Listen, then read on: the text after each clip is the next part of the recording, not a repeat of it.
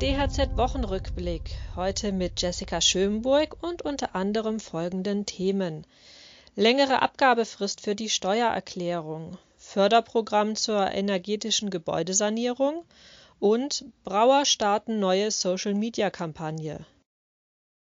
Weil Betriebe, Steuerberater und Finanzämter mit der Beantragung von Corona-Hilfen sehr viel zu tun haben, soll die Abgabefrist für die Steuererklärung 2020 sehr wahrscheinlich verlängert werden.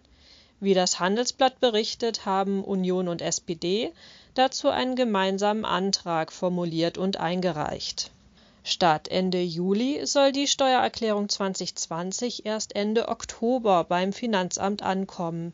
Wer einen Steuerberater damit beauftragt, hat sogar bis Ende Mai 2022 Zeit die Nachfrage nach energieeffizienten Heizungssystemen steigt.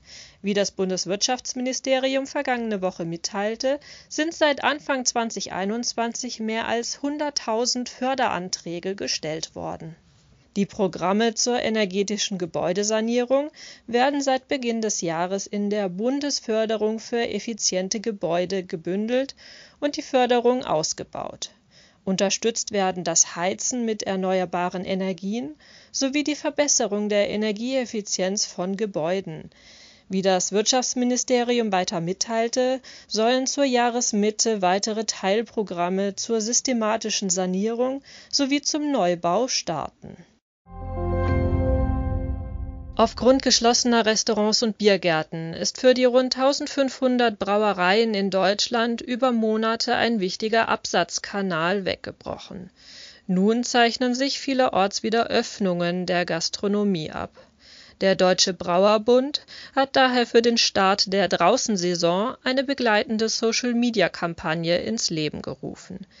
Wir sind bierreit lautet der Titel, unter dem auch Videos auf YouTube zu finden sind der Verband teilte mit, dass die Brauereien gut vorbereitet sind auf das Wiederanlaufen der Gastronomie. Schon vor etwa ein, zwei Wochen haben sie mit dem Abfüllen der Flaschen wieder begonnen. Vor allem während des ersten Corona-Lockdowns im Frühjahr 2020 ist der Pro-Kopf-Verbrauch an Nudeln in Deutschland deutlich gestiegen. Ein Geschäftszweig, der seit Jahren wächst, auch unabhängig von Corona.